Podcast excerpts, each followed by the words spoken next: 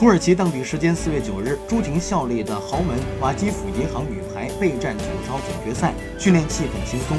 土超五场三胜总决赛首战将于当地时间四月十七日十九点举行。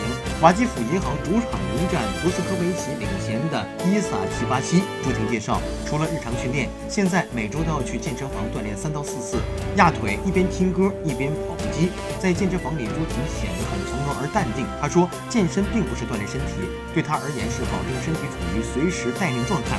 除此之外，朱婷偶尔也会自己下厨做一碗好吃的面。一方面是解馋，另一方面可以帮助储备体能，元气满满的迎接比。